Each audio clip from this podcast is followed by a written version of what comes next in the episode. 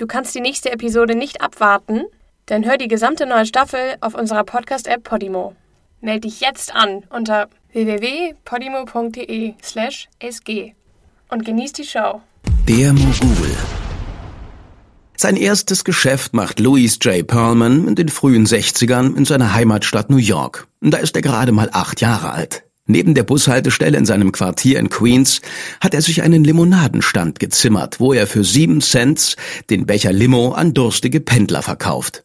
Den Preis hat er sich ausgedacht, weil die meisten Leute nur fünf und zehn Cent Münzen bei sich haben. Er hat geschnallt, dass ihm viele Leute zehn Cent für die Limo reichen und sagen, er soll das Wechselgeld behalten. Das macht fast doppelt so viel Profit. Die Story wäre vielleicht glaubwürdig, wenn er sie nicht in seinem eigenen Buch erzählen würde, wo er nichts anderes tut, als seine unglaubliche Karriere als Geschäftsmann zu feiern. Perlman nimmt es mit der Wahrheit nicht so genau. Das macht es ziemlich schwierig, aus seinen aufgeblasenen Geschichten das Körnchen Wahrheit herauszupicken. Zum Beispiel behauptet er, er hätte als Kind älteren Jungs ihre Zeitungsrouten abgekauft und seinen neuen Zeitungskunden einen Lieferservice inklusive Frühstück geboten. Von den anderen Kindern erinnert sich aber später niemand, jemals eine Zeitungsroute an Lou Pearlman verkauft zu haben. Auch die Story von seiner lebenslangen Faszination für die Luftfahrt ist bestenfalls zweifelhaft. Mitchell Gardens, wo Lou mit seinen Eltern lebt, liegt direkt gegenüber vom Flughafen Flushing.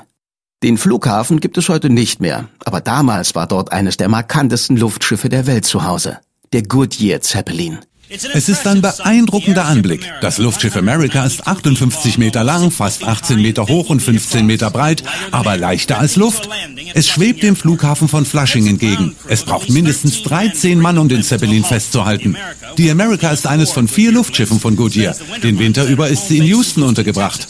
Die Fahrt in ihr ist einzigartig. Leider ist die America im Moment nicht öffentlich zugänglich, aber im Winter kann man eine Fahrt in einem Goodyear-Luftschiff buchen, wenn man in Houston, Los Angeles oder Miami ist. Es ist eine Chance, die man nicht verpassen sollte, ein unvergessliches Erlebnis. Von seinem Schlafzimmer aus schauen Lou und sein Nachbar Alan Gross zu, wie das Goodyear-Luftschiff startet und landet. Von einem anderen Jungen aus der Nachbarschaft haben sie sich ein Funkgerät geborgt, mit dem sie den Funksprüchen zwischen Piloten und Bodenpersonal zuhören. An einem Sommertag reicht es ihnen nicht mehr, nur aus der Ferne zuzugucken. Sie überqueren die Autobahn und kreuzen vor dem Goodyear-Hangar auf, um sich das Luftschiff von nahem anzusehen. Lou bettelt die Crew an, sie auf die nächste Fahrt mitzunehmen. Aber die sagt ihm, es dürften nur Reporter mitfliegen. Also geht er nach Hause, fängt an, einen Artikel für die Schulzeitung zu schreiben. Er schreibt die ganze Nacht und am nächsten Tag kehrt er zum Hangar zurück und hält der Crew seinen Artikel unter die Nase. Er ist ein Reporter. Also nehmen sie ihn auf die nächste Fahrt mit. Lus erster Luftschiffflug feuerte seine Leidenschaft fürs Fliegen noch viel mehr an. Diesen Sommer über ist er Tag für Tag am Hangar. Er kehrt den Boden, erledigt Besorgungen und putzt Geräte. Dafür kriegt er gerade mal 1,65 Dollar die Stunde. Aber der echte Lohn sind die Fahrten im Luftschiff. Als Crewmitglied wird er jetzt regelmäßig mitgenommen. Und jede Fahrt ist spektakulärer als die letzte. Er ist zwar noch jung, aber er weiß schon ganz genau, was er einmal werden will. Es ist eine rührende Story. Aber wie ein Luftschiff besteht auch sie zum größten Teil aus heißer Luft. Alan Gross der Nachbarsjunge sagt, dass die Geschichte von Lou Pearlmans Jungfernfahrt im Goodyear Zeppelin erfunden sei. Es sei nämlich seine Geschichte. Alan Gross hat die Faszination für Luftschiffe. Nicht Lou Pearlman. Alan Gross hat den Artikel geschrieben, der im Oktober 1964 in der Schulzeitung North Shore News erschien. Alan Gross darf als Reporter in den Goodyear Zeppelin. Und Alan Gross arbeitet den ganzen Sommer über für einen Hungerlohn im Hangar, nur damit er den Luftschiffen nahe sein darf. Alan Gross ist der echte Heliumkopf, wie sich die Luftschiff-Freaks scherzhaft nennen. Er ist es, der seiner Leidenschaft für die Luftfahrt nachgeht. Und Lou Pearlman ist nicht viel mehr als ein Mitläufer. Einer, der sich die Hobbys und Leidenschaften von anderen aneignet und sich davon später eine romantische Kindheit zusammenlügt. Aber so ist er halt. Lou kommt mit praktisch allem davon. Zumindest bei seinen Eltern. Seine Mutter Reenie verwöhnt ihn nach Strich und Faden. Sie kauft ihm jede Menge Spielzeug, um ihn bei Laune zu halten. Und sie füttert ihm, was er gerade essen will. Was man ihm auch ansieht. Ein Bild, das das beweist, haben wir selbstverständlich auf Instagram hinterlegt. Rini bekommt Lou im Jahr 1954. Sie ist 34, älter als die meisten Mütter. Und sie hat bereits zwei Fehlgeburten hinter sich. Rini hängt unendlich an ihrem Sohn. Lou ist ihr Augapfel, ihr einziges Kind und in ihren Augen der beste Junge auf der Welt. In all ihrer Liebe und Zuneigung für Lou entwickelt Rini einen blinden Fleck für ihn. Bei seinen Mängeln und Missetaten drückt sie immer beide Augen zu. Es ist Tradition im Haus der Perlmans, Konflikten aus dem Weg zu gehen. Lous Vater Hai hat ein außereheliches Kind gezeugt. In der Nachbarschaft weiß jeder davon, aber weder Lous Vater noch seine Mutter sprechen die Affäre jemals an. Wahrscheinlich hoffen sie, die Sache würde sich von selbst erledigen. So macht man das halt bei den Perlmans. Lou wächst zu einem jungen Mann heran. Seine Faszination fürs Fliegen hat er behalten. 1976 schließt er sein Studium der Buchhaltung am Queen's College ab. Kurze Zeit später gründet er ein Helikopter-Taxi-Unternehmen. Die Idee dafür ist ihm bei einem Wirtschaftsseminar gekommen. Er stellt sich vor, wie wohlhabende Pendler seinen Hubschrauber besteigen und zur Arbeit nach Manhattan fliegen, um dem Stau und der schmuddeligen U-Bahn zu entkommen. Einer der ersten, dem Lou von seiner Idee erzählt, ist sein Cousin Art Garfunkel. Ja, ja, das ist der Art Garfunkel aus Simon Garfunkel. Sein musikalischer Verwandter ist zu der Zeit bereits eine Sensation auf der Welt. Und, was viel wichtiger ist, er hat lockeres Kleingeld. Arts Vater verwaltet das Vermögen seines berühmten Sohns. Er sagt Lou, den ersten Hubschrauber müsse er selbst finanzieren, aber er verspricht ihm, dass er ihm helfen wird, den zweiten zu kaufen. Lou lässt sich nicht entmutigen. Er präsentiert seinen Businessplan zahllosen Bankern und Investoren, bis er endlich fündig wird. Eine Gruppe von Anlegern ist einverstanden, die Hubschrauber zu kaufen und an Lou zu vermieten. Es ist die Geburtsstunde von Commuter Helicopter Service Incorporated. Auch viele von Lou's Jugendfreunden machen bei der Sache mit, darunter Alan Gross und Frankie Vasquez, der Sohn des Hausmeisters in Lou's Elternhaus. Aber der Hubschrauber-Pendeldienst ist nicht besonders erfolgreich. Zumindest nicht finanziell. Das Unternehmen wird nicht profitabel. Aber Lou lernt eine Menge Leute aus der Luftfahrtbranche kennen. Was sich später als sehr nützlich erweisen wird. Einer seiner neuen Kontakte ist der reiche deutsche Luftfahrtunternehmer Theodor Wullenkemper. Er willigt ein, Lou eines seiner topmodernen Luftschiffe zum reduzierten Preis von 1,2 Millionen Dollar zu verkaufen. Im Gegenzug würde ihm Lou dabei behilflich sein, sein internationales Reisegeschäft auszubauen. Durch seine Kontakte soll er ihm Flüge von und nach New York sichern. Doch im Moment hat Lou keine 1,2 Millionen. Stattdessen gründet er mit Unterstützung von Wullenkemper 1978 die Transcontinental Airlines. Für den ersten Betrieb stellt ihm Wullenkemper ein paar Flugzeuge zur Verfügung. Hauptkunden der Firma sind Banken, die ihre Schecks per Luftpost quer durch die USA verschicken. Das Geschäft läuft gut und nach einem Jahr kommen neue Investoren hinzu. Lou kann es sich leisten, seine eigenen Flugzeuge zu kaufen, um die Flotte zu erweitern. Aber sein Traum ist es immer noch, ein Luftschiff zu besitzen, wenn da nur nicht die unüberwindbare Preishürde von 1,2 Millionen Dollar wäre.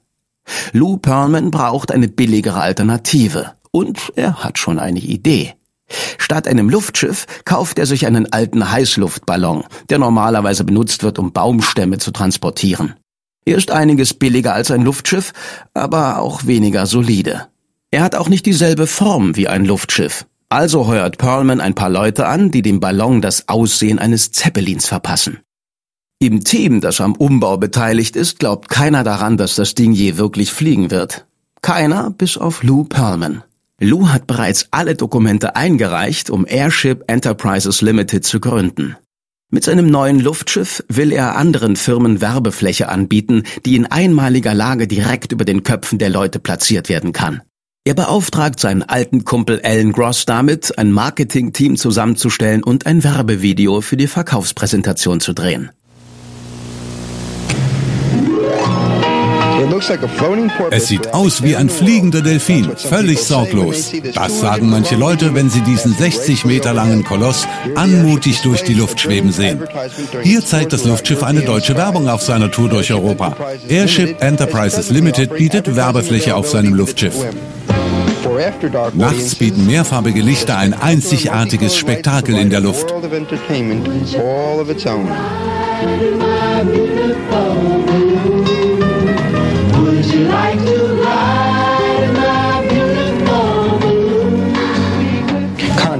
Kontaktieren Sie Airship Enterprises Limited und erfahren Sie, wie Ihre Werbekampagne mit Luftschiffwerbung richtig abhebt, damit Sie die Konkurrenz am Boden zurücklassen können. Das Originalvideo ist zwölf unerträgliche Minuten lang.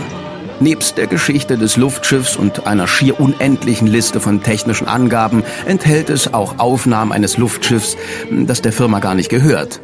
In einer späteren Ausgabe des Videos hat sogar Lou Pearlman selbst einen Auftritt. Die Leute werden von Meilen weit herkommen, um sich einen Platz in ihrem Luftschiff zu ergattern. Sie werden nie genug kriegen. Es ist unglaublich. Aber Airship Enterprises findet keine Investoren. Trotz oder vielleicht auch gerade wegen des Promo-Videos. Viele Interessenten wollen das Luftschiff erstmal in Aktion sehen, bevor sie irgendwas unterschreiben.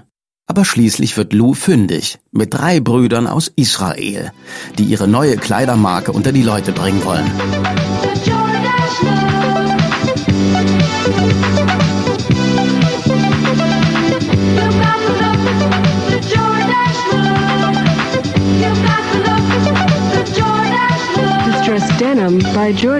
Die Gebrüder Nakash sind von der Idee ganz begeistert. Sie wollen das Luftschiff golden bemalen, mit dem braunen Schriftzug ihrer Marke Jordish.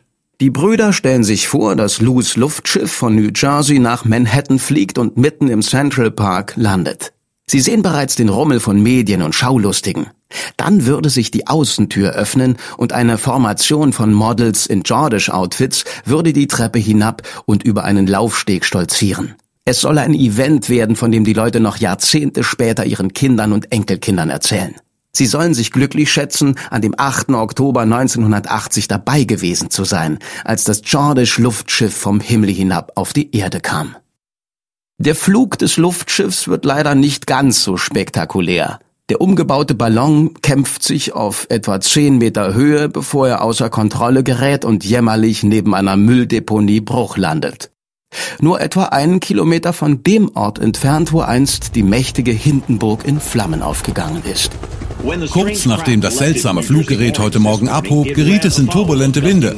Das Endresultat dürfte dem Jordish-Look nicht ganz gerecht werden.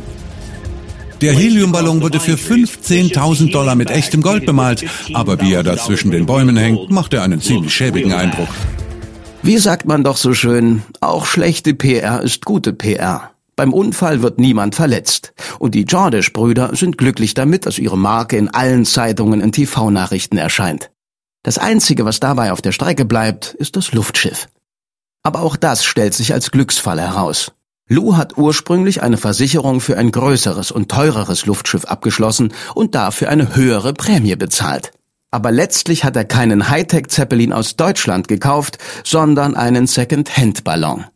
Und trotz einer Mitteilung über diese Änderung hat es die Versicherung versäumt, die Versicherungssumme anzupassen. Kurz, der Ballon war weit über seinen Wert versichert und Lou Pearlman klagt die gesamte Summe ein. Nach ein paar Jahren Rechtsstreit willigt die Versicherung schließlich ein, zweieinhalb Millionen Dollar auszuzahlen. Für einen Ballon, der vielleicht ein paar hunderttausend wert war. Lou hat mit dem Unfall ein Bombengeschäft gemacht. Und obwohl viele Leute munkeln, die Sache sei von Anfang an so geplant gewesen, kann ihm niemand etwas nachweisen. Endlich hat er genug Geld, um sich seinen Traum-Zeppelin zu kaufen. Und er hat schon einen ersten Großkunden. McDonald's.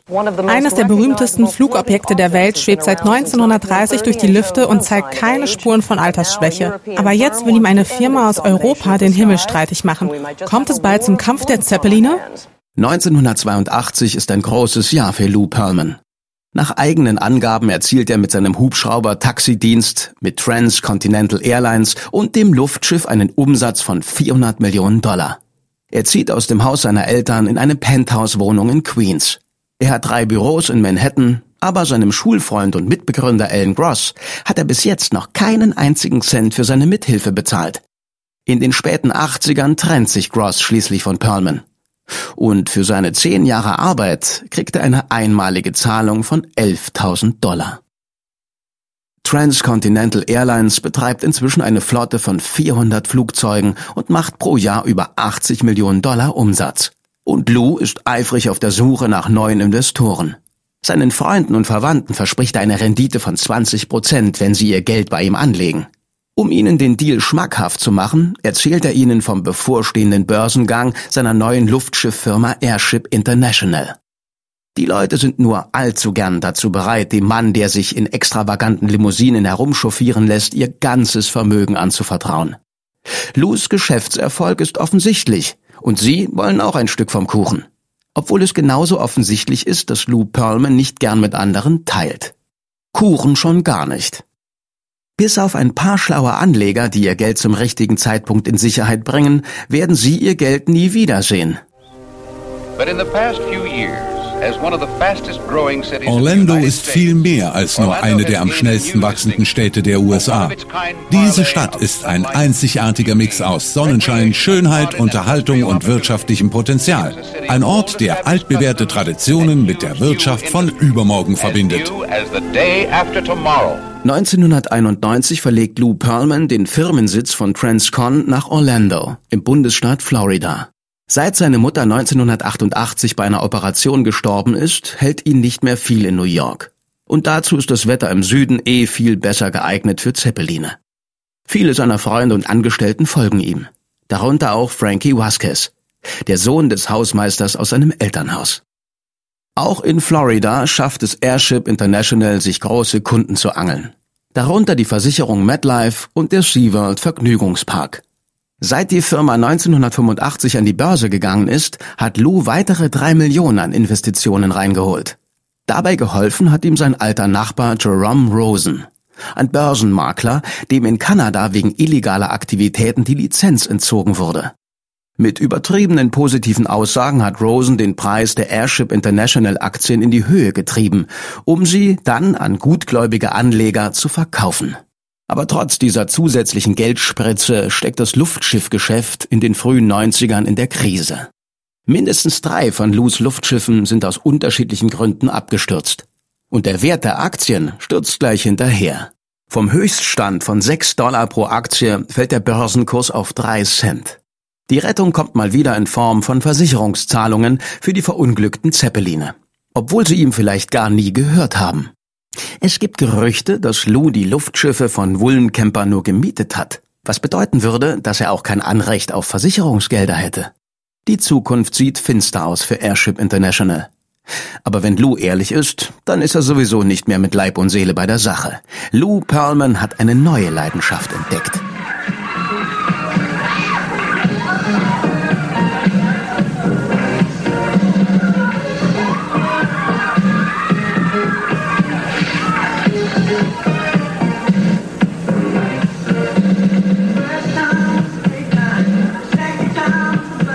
Es ist 1991 und die Boyband New Kids on the Block erobert die Welt gerade im Sturm. Mit ihren coolen Frisuren und eingängigen Songs entfachen die Kids auch Lou Pearlmans Liebe für das Musikbusiness. Ganz zu schweigen von den Millionen von Dollar, die die Band auf der ganzen Welt einspielt. Lou ist kein gänzlicher Neuling im Musikzirkus. In den 70ern war er zuerst Mitglied und schließlich Manager einer Rockband namens Flyer. Aber die Band hat nie den Durchbruch geschafft. Und dann ist da natürlich noch sein Cousin Art Garfunkel. Lous neues Ziel ist, in der Musikbranche groß rauszukommen. Das einzige Problem ist, dass er völlig talentfrei ist. Aber er hat sowieso eine viel bessere Idee.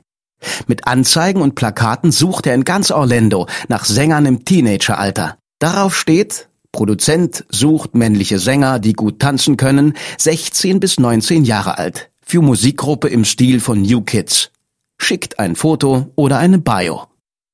Die Resonanz ist unglaublich. Ganz Florida ist voll von Jungs im Disney-Alter, die nur auf ihre Chance gewartet haben.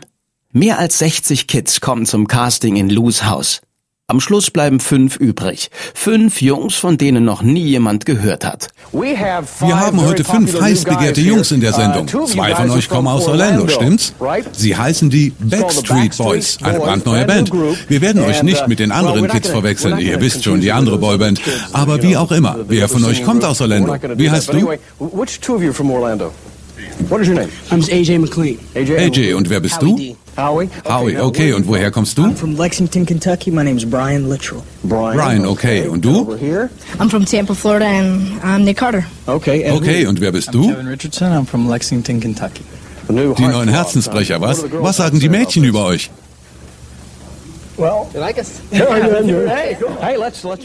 Lou Pearlman hat über drei Millionen Dollar investiert, um die Backstreet Boys zu Stars zu machen. Er bezahlt Gesangslehrer, Komponisten, Choreografen und Musiker. In einem seiner seit kurzem leeren Hangars baut er eine ganze Bühne auf, komplett mit Soundanlage. Er heuert die ehemaligen Bandmanager von New Kids on the Block an, er gründet ein eigenes Produktions- und Vertriebslabel und er mietet ein Haus als Unterkunft für die Jungs. Die Backstreet Boys werden sorgfältig zu einem auf Hochglanz polierten Produkt geschmiedet. Mit ihren hübschen Milchgesichtern und weiten Hosen sollen sie die Herzen der pubertierenden Mädchen erobern. Auch auf die harmlosesten Fragen haben sie immer einstudierte Antworten parat, damit sie ja nichts Falsches sagen und ihr Zielpublikum womöglich abschrecken. Auf was für Mädchen stehst du? Betty Boop, Jessica Rabbit und die Frau aus Cool World. Ich meine echte Mädchen. Ich habe keine Freundin, aber ich finde, alle die Mädchen da draußen sind meine Freundin. Ich bin immer auf der Suche. Der Eroberungszug der Backstreet Boys beginnt in Deutschland. Und Lou Pearlman ist bei jedem Schritt dabei. Nach dem Riesenerfolg ihres Debütalbums, das gleich auf Nummer 1 in den Charts einsteigt, singen die Jungs vor ausverkauften Stadien im ganzen Land. Als nächstes sind Japan und Kanada an der Reihe. In den USA ist die Band noch ziemlich unbekannt. Aber das soll sich bald ändern.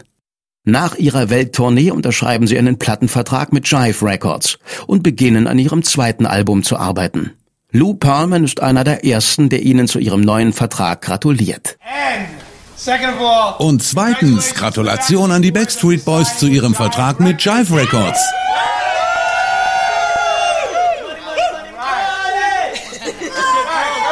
Erst trinken wir auf sie und dann hören wir den Song, den sie in New York gesungen haben, a cappella.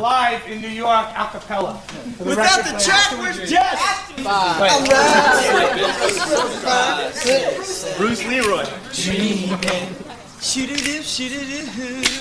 This is live. Dreaming. Hey, dreaming. Hey. Im Juni 1997 kommt das zweite Album heraus.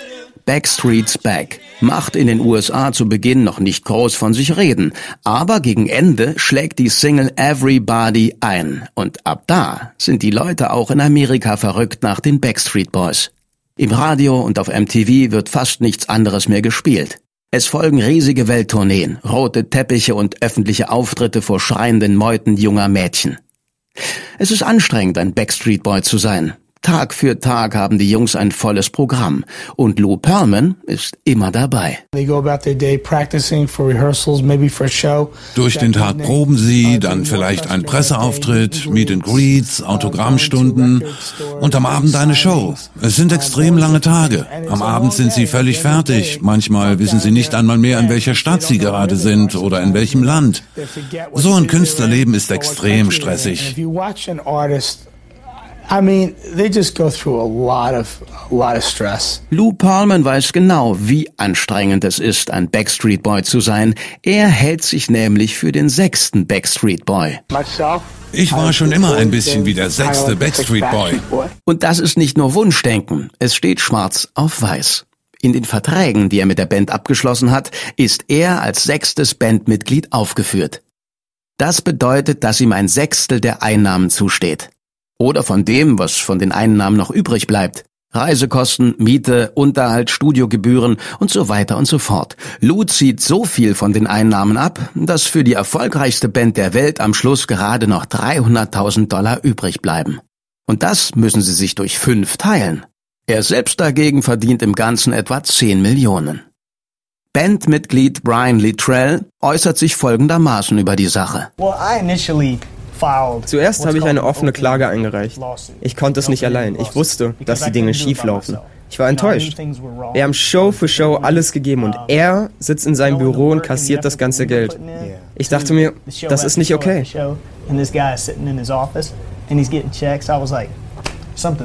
Das ist es nicht. Aber Lou Pearlman kümmert es einen Dreck. Ich habe ihn angefleht, er soll das in Ordnung bringen und er hat nichts getan. Ich habe ihm jede Chance gegeben. Am Schluss blieb nichts anderes übrig, als zu klagen. Die anderen Jungs haben mitgemacht und da haben sich die Dinge geändert. Es ist einfach dieser Moment, wo man kapiert, scheiße, ich dachte, er ist auf unserer Seite. those are just things that happen when it comes to a realization of like, dang, you know, you thought this guy was going to be for you. And yes, we are grateful. Und klar waren wir dankbar, aber gleichzeitig diese Gier, das waren einfach nicht wir. Wir waren ein paar Jungs, die einfach nur singen wollten. Wir wollten diesen ganzen Scheiß nicht. Also haben wir einen neuen Weg eingeschlagen. And not be marked up from all of the crap, you know? And so it, you know, our path changed. 1998 einigen sich die Backstreet Boys und Lou Pearlman außergerichtlich auf eine unbekannte Abfindung. Das Verhältnis zwischen ihnen ist dauerhaft zerstört. Die Backstreet Boys müssen sich damit abfinden, dass derselbe Mann, der ihnen ihre Chance geboten hat, sie ausgenutzt und um Millionen beklaut hat. Wir hören Backstreet Boy A.G. McLean. Ich habe mich gefragt, wenn er uns darüber belogen hat, was ist sonst noch gelogen? Alles, was er uns je gesagt hat oder für uns getan hat, war es wirklich wahr? Oder nur halb? Oder war alles Bullshit? 1999 erscheint Millennium, das dritte Album der Backstreet Boys, ohne ihr sechstes Bandmitglied Lou Pearlman. Das Album debütiert weltweit auf Platz 1 und setzt in der ersten Woche eine Million Exemplare ab. Bis heute sind die Backstreet Boys die erfolgreichste Boyband aller Zeiten, mit weltweit mehr als 130 Millionen verkauften Tonträgern. Und Lou Pearlman? Der verschwendet keine Zeit und wendet seine Boyband-Formel gleich nochmal an. Als er und die Backstreet Boys endgültig getrennte Wege gehen, hat er bereits sein nächstes Projekt an die Chartspitze gefördert. In Sync. We're in sync. In Sync? Was soll das überhaupt heißen? It was actually my mom kind of spit out the name in sync. Meine Mutter ist eigentlich auf den Namen NSYNC gekommen. Das heißt synchronisch oder zusammen. Wir singen zusammen und wir tanzen zusammen. Wir dachten, das ist der perfekte Name. I mean, it was perfect name we thought. Dun, dun, dun, dun. Und es ist witzig, wir haben das Wort angeschaut und haben auf einmal geschnallt, dass man mit den letzten Buchstaben unserer Vornamen NSYNC schreiben kann. Justin ist N, Chris ist S, Joey ist Y, Lanston ist N und JC ist C. Und das gibt NSYNC. for the S, Joey for the Y, Lanston for the N, and JC for the C. And that smells in sync. Das war ein blutjunger Justin Timberlake mit einer soliden Erklärung. Danke dafür. Aber Moment mal. Hat er Lance Bass gerade Lanston genannt? Als der Rechtsstreit zwischen Lou Pearlman und den Backstreet Boys Schlagzeilen macht, zählen die Jungs von NSYNC schnell einmal zwei und zwei zusammen. Bis dahin hat die Band vier Millionen Alben verkauft und die Mitglieder leben von Spesen von je 35 Dollar pro Tag. 1999 versuchen sie ihren Vertrag neu auszuhandeln, aber ohne Erfolg. Mit Hilfe ihrer Anwälte finden die Jungs schließlich ein Schlupfloch, das ihnen erlaubt, bei einem anderen Label unter Vertrag zu kommen.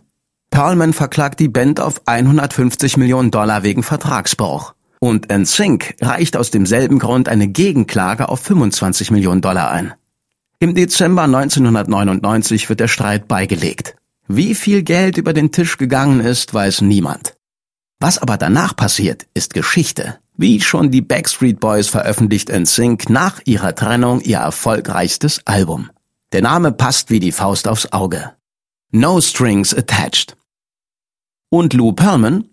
Du hast es schon erraten. Wenn etwas zweimal klappt, warum sollte es nicht auch dreimal hinhauen? Lou ist überzeugt, dass der Erfolg seiner Boybands auf seine Formel zurückzuführen ist und das Talent keine Rolle spielt. Und die Medien geben ihm zum größten Teil recht.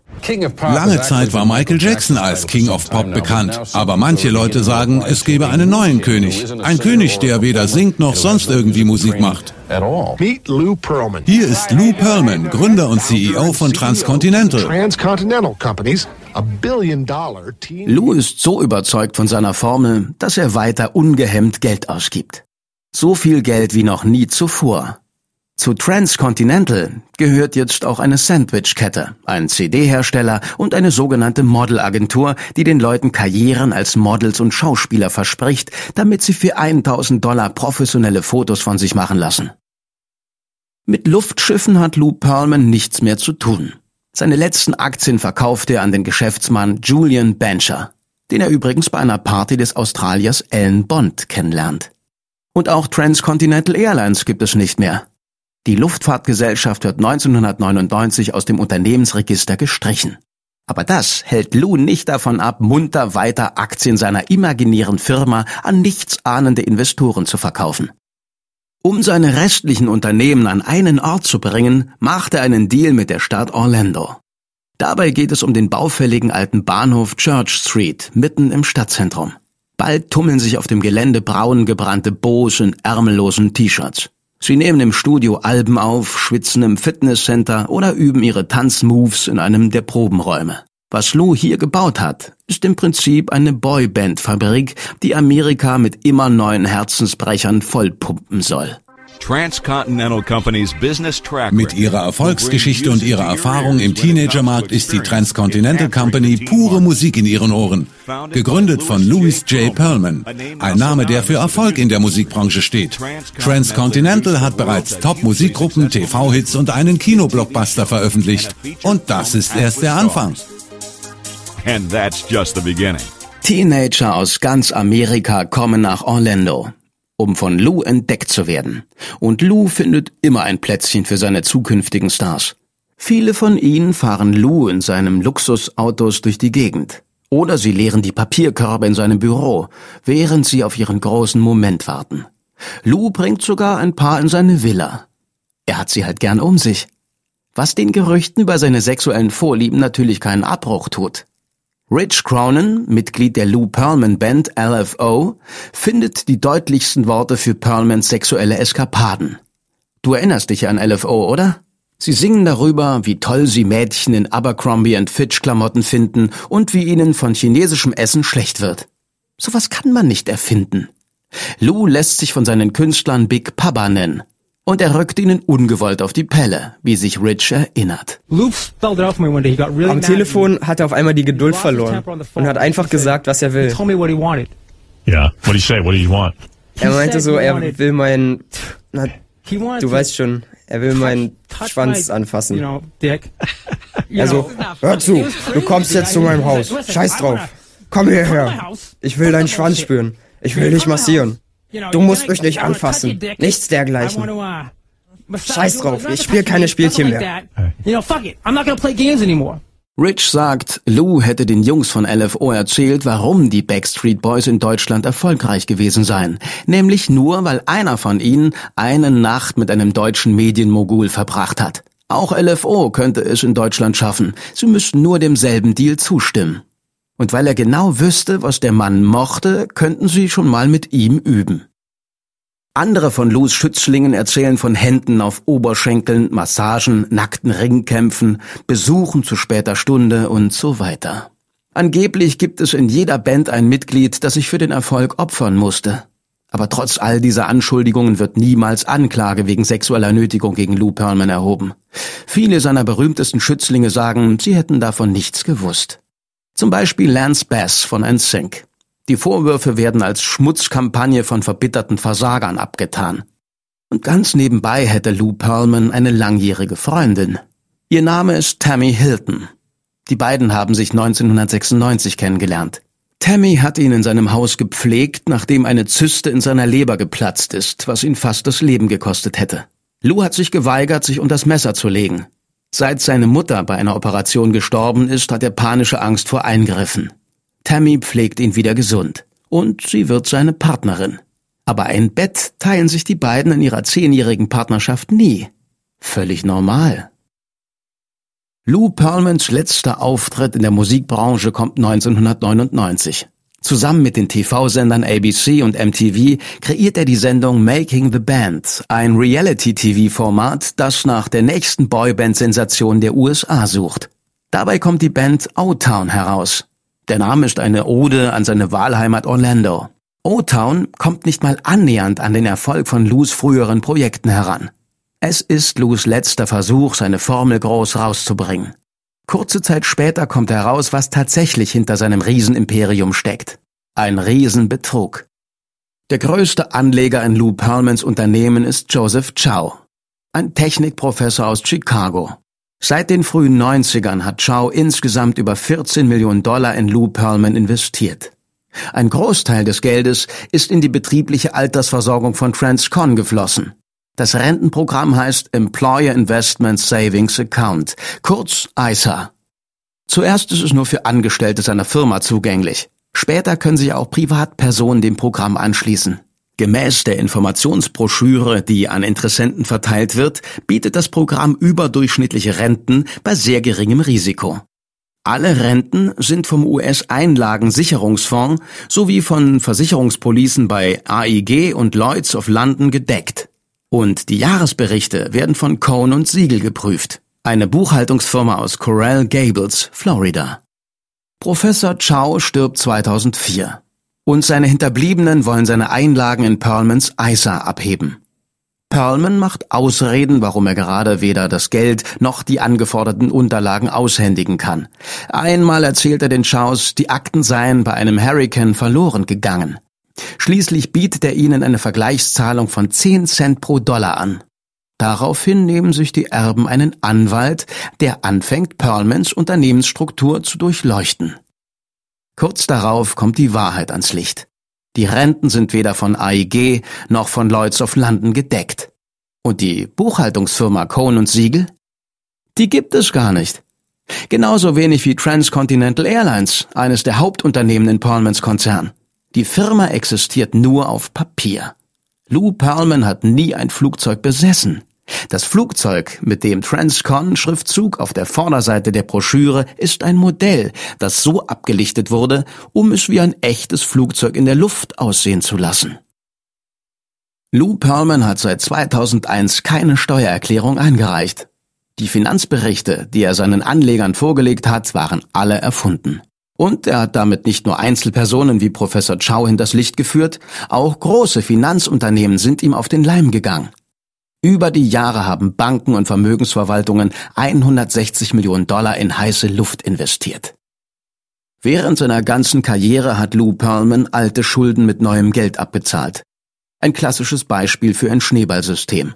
Und mit dem Geld, das übrig blieb, hat er Luftschiffe gekauft und Boybands gefördert, um sich eine Aura von Erfolg zu verpassen.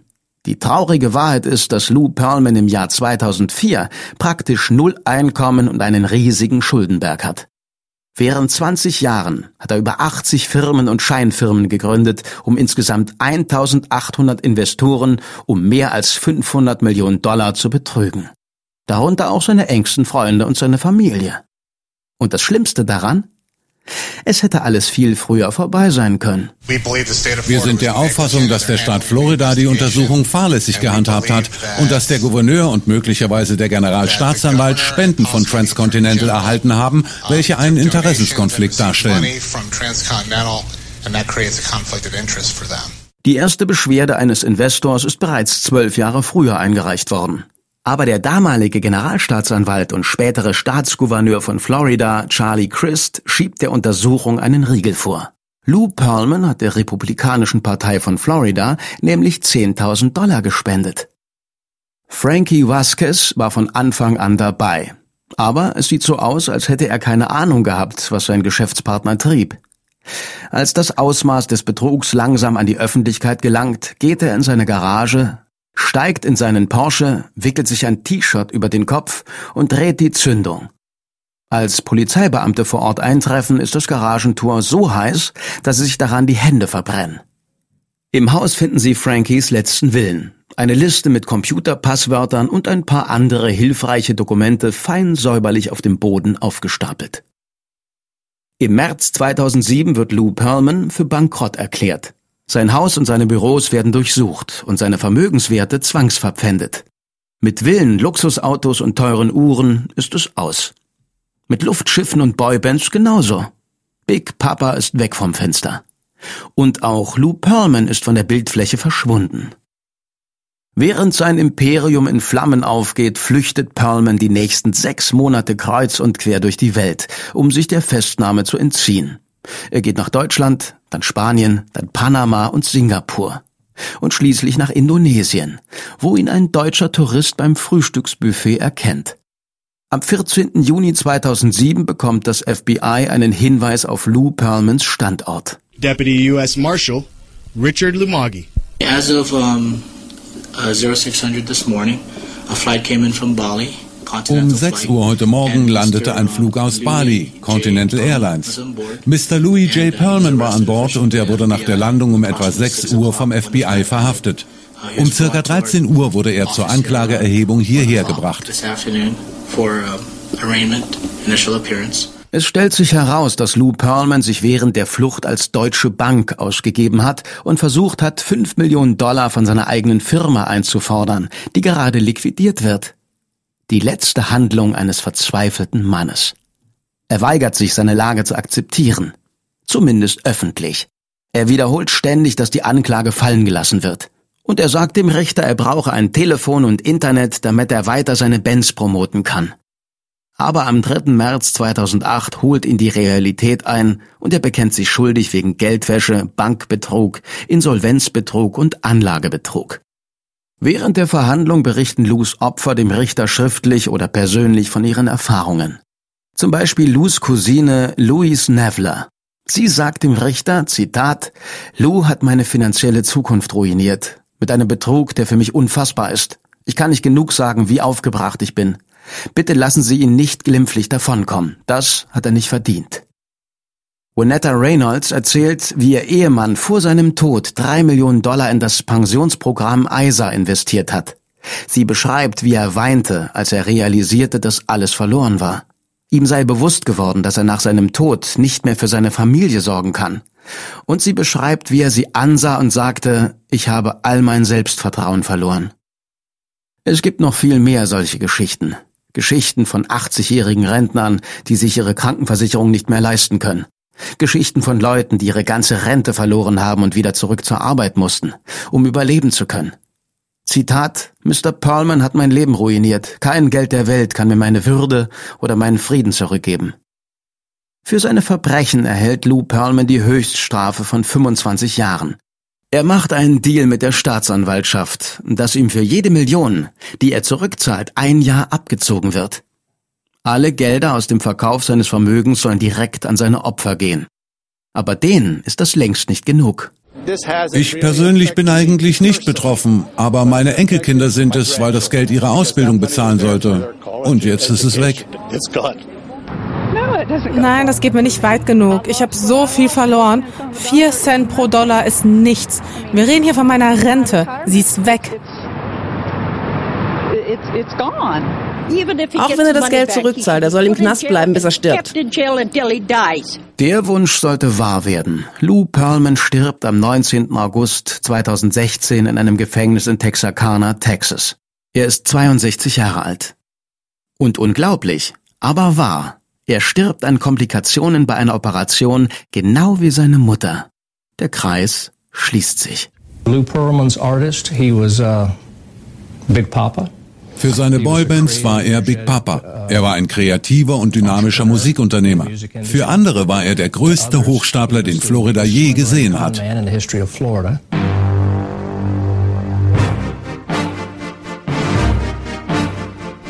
Du kannst die nächste Episode nicht abwarten? Dann hör die gesamte neue Staffel auf unserer Podcast-App Podimo. Meld dich jetzt an unter www.podimo.de/sg und genieß die Show.